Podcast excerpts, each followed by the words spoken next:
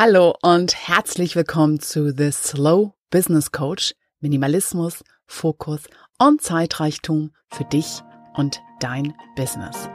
Der Podcast für visionäre Pragmatiker von und mit Jester Phoenix. Hallo und herzlich willkommen zu Episode 8. Fünf Tools für dich, einen Anfang zu finden und in ein Projekt reinzukommen. Worum es in der heutigen Episode geht, ist, ich stelle dir fünf Tools vor, fünf ganz praktische Ansätze, die du für dich nutzen kannst und sage auch dazu, wann die gut passen, wofür die sich besonders eignen, so dass du für dich herausfinden und herausprobieren kannst, wann du mal was ausprobieren möchtest, um so einen leichteren Anfang zu finden. Und Du kennst es vielleicht, du hattest eine Auszeit, vielleicht war es nur ein Wochenende, vielleicht war es längeres Wochenende, ein Urlaub oder hast einfach an einem anderen Projekt gearbeitet und stehst jetzt am Morgen oder einer anderen Tageszeit vor deinem Schreibtisch, vor deiner Werkstatt und denkst, so, jetzt anfangen. Aber wie? Ja, ähm, entweder, was ich das letzte Mal schon vorgestellt habe, einfach deiner Lust und Laune folgen. Und wenn da auch nichts zu holen ist, dass du irgendwo sowieso schon im Kopf bist und dich einfach da abholst, wo es dich gerade hinzieht, ähm, ist hier ein ein Tool, was ich sehr gern nutze, ähm, das nämlich auf Zeit arbeiten, also mit einem Timer. Und ich hatte ähm, in einem Video von mir bereits vorgestellt, welche Zeitabschnitte ähm, besonders gut sind. Es gibt ja diese Pomodoro-Methode 25 Minuten. Ich arbeite eher auch mit der 90-Minuten-Methode. Das ist nämlich die Zeit äh, zwischen unseren Träumen. Also deswegen sind auch Filme übrigens 90 Minuten lang, weil das so die längste Zeit ist, in der wir uns auf etwas konzentrieren können. Und mit einem Timer kannst du für dich entscheiden, dass du ihn entweder auf 25 Minuten setzt und einfach irgendwas machst. Und wenn es ist, dass du die Tastatur deines Computers putzt oder auf Facebook rumsurfst oder deine Stifte nach Farbe ordnest, es ist egal. Es ist nur zeitlich begrenzt, auch wenn du sozusagen in Anführungsstrichen nur Blödsinn machst. Du machst etwas und es irgendwann vorbei. Also so dieses, der Appetit kommt beim Essen, die Motivation kommt beim Handeln. Stell dir den Timer 25 Minuten. Es ist egal, was du machst. Nach 25 Minuten hast du nochmal ein Check-in mit dir und überlegst nochmal, was dann das nächste ist. Geplanter, fokussierter. Aber um erstmal irgendwie reinzukommen, mach irgendwas. Wenn du den Timer auf 90 Minuten stellen möchtest, würde ich sagen, folge wirklich deiner Lust und Laune, auch wenn es gerade überhaupt nicht passt. Wenn du gerade das Gefühl hast, hey, eigentlich diesem Projekt, ich fange dir das neue Projekt an, äh, Lust und Laune, worauf habe ich auf gar nichts oder ich habe Lust als erstes die Grafik zu machen für das Cover, dann fang damit an. Auch wenn es erstmal, auch wenn du das Gefühl hast, ich habe noch nicht mal den Titel, was soll ich denn da für eine Grafik machen?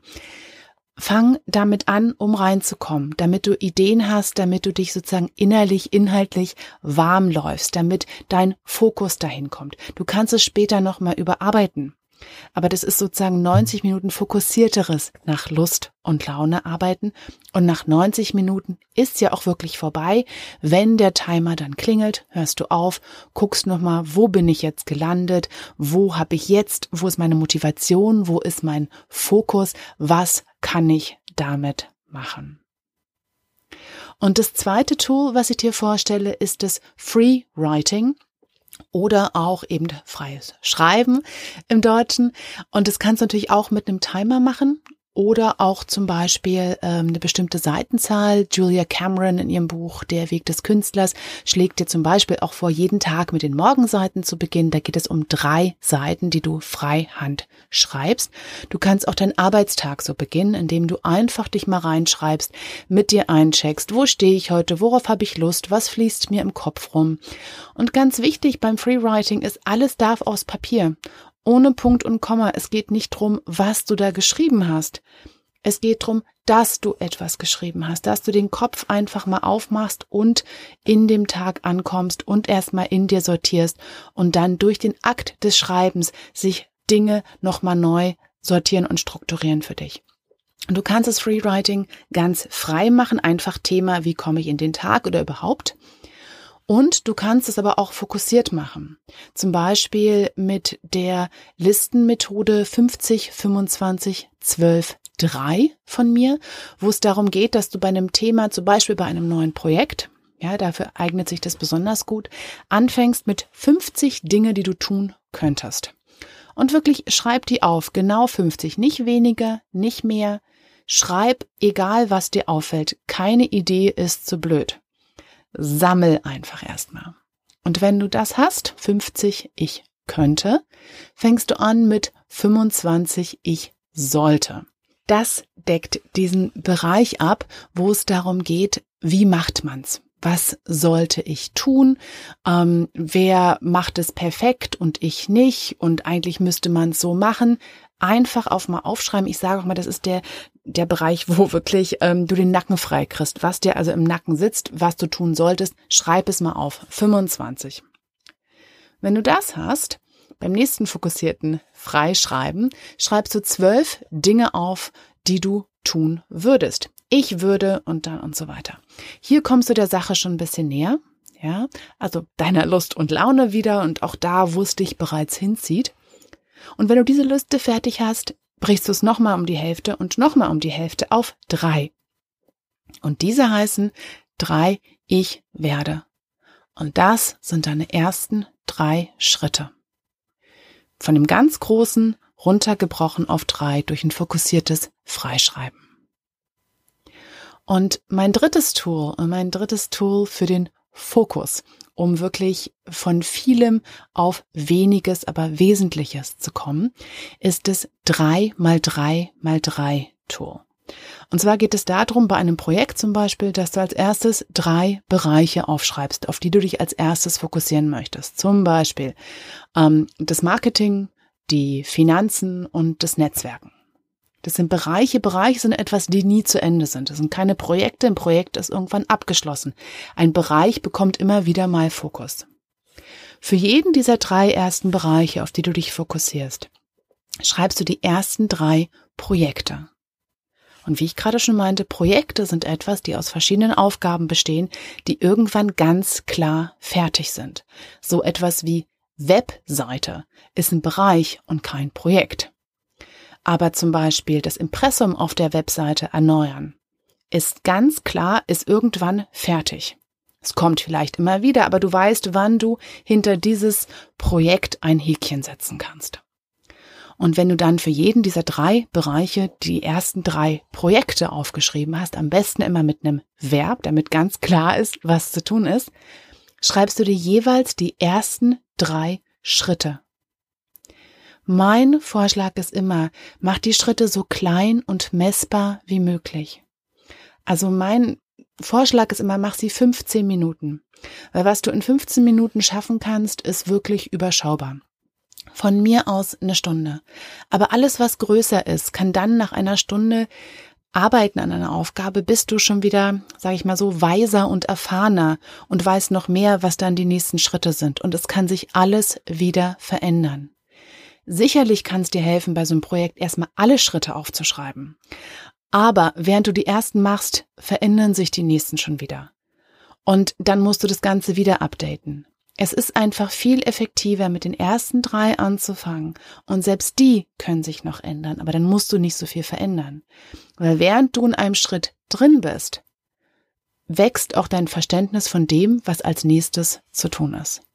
Also das ist einfach ein ganz bestimmtes, du kannst es natürlich auch auf eine Zeit anwenden. Was möchte ich diese Woche machen? Also für einen Wochenanfang ist es auch ein tolles Tool, um wirklich einfach mal zu gucken, auf welche Sachen möchte ich mich konzentrieren.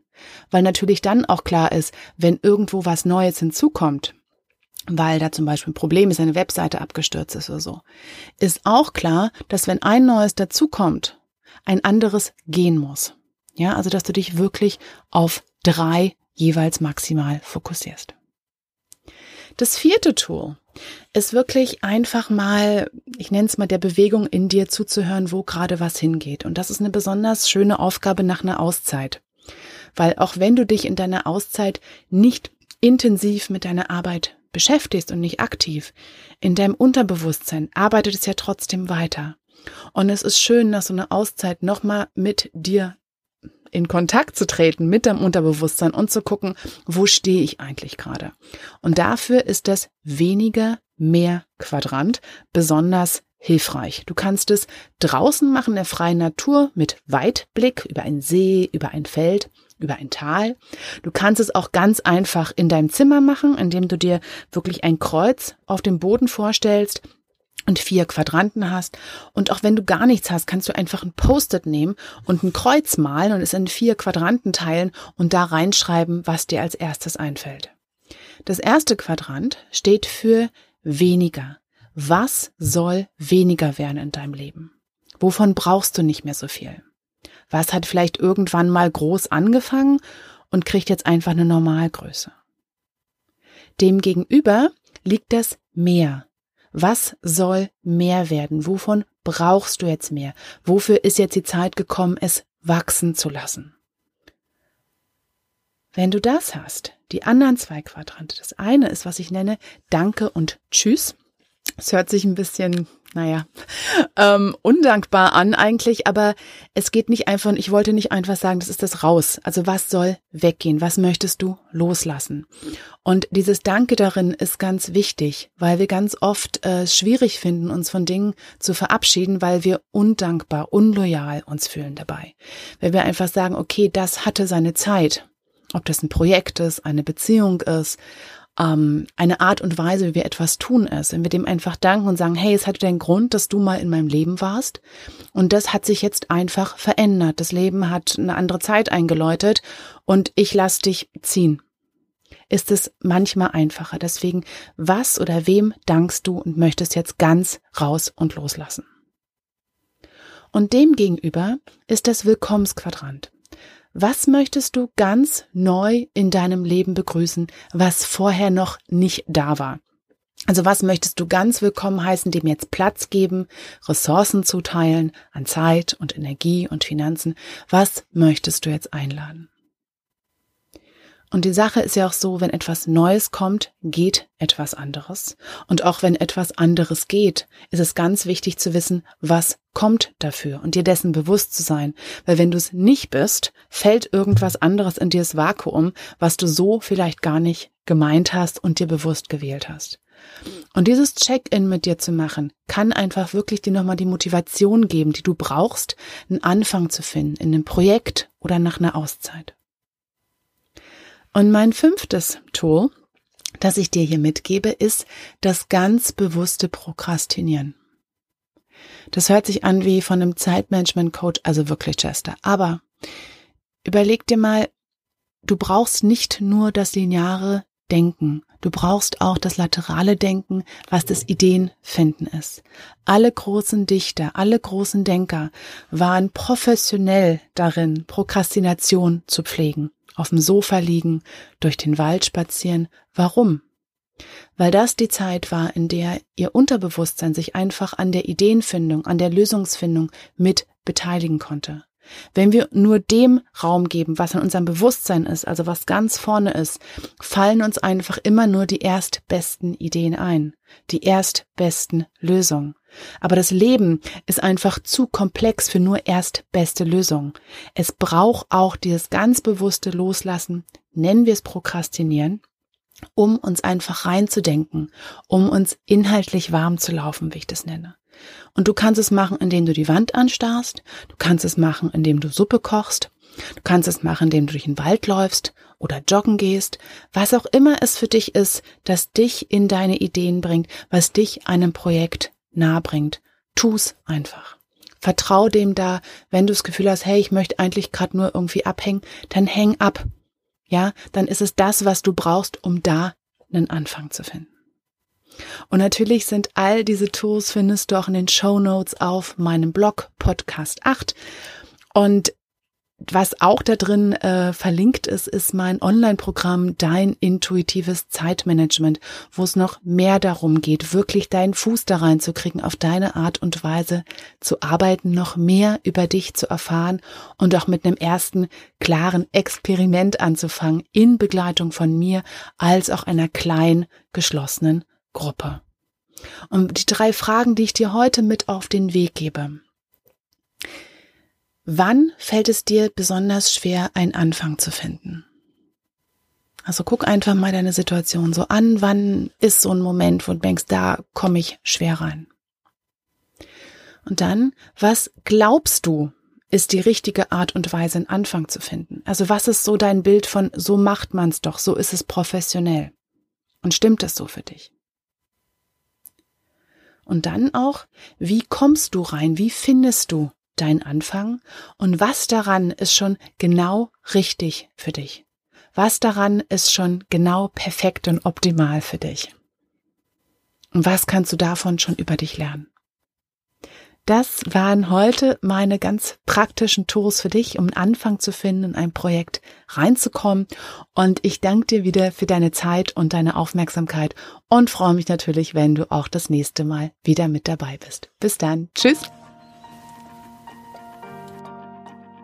Und das war The Slow Business Coach. Minimalismus, Fokus und Zeitreichtum für dich und dein Business. Der Podcast für visionäre Pragmatiker von und mit Jester Phoenix. Und wenn dir diese Episode gefallen hat, dann schreib mir und schenk mir auch gerne ein paar Sternchen bei iTunes. Ich würde mich freuen, dich auch das nächste Mal wieder mit dabei zu haben. Herzliche Grüße und bis bald.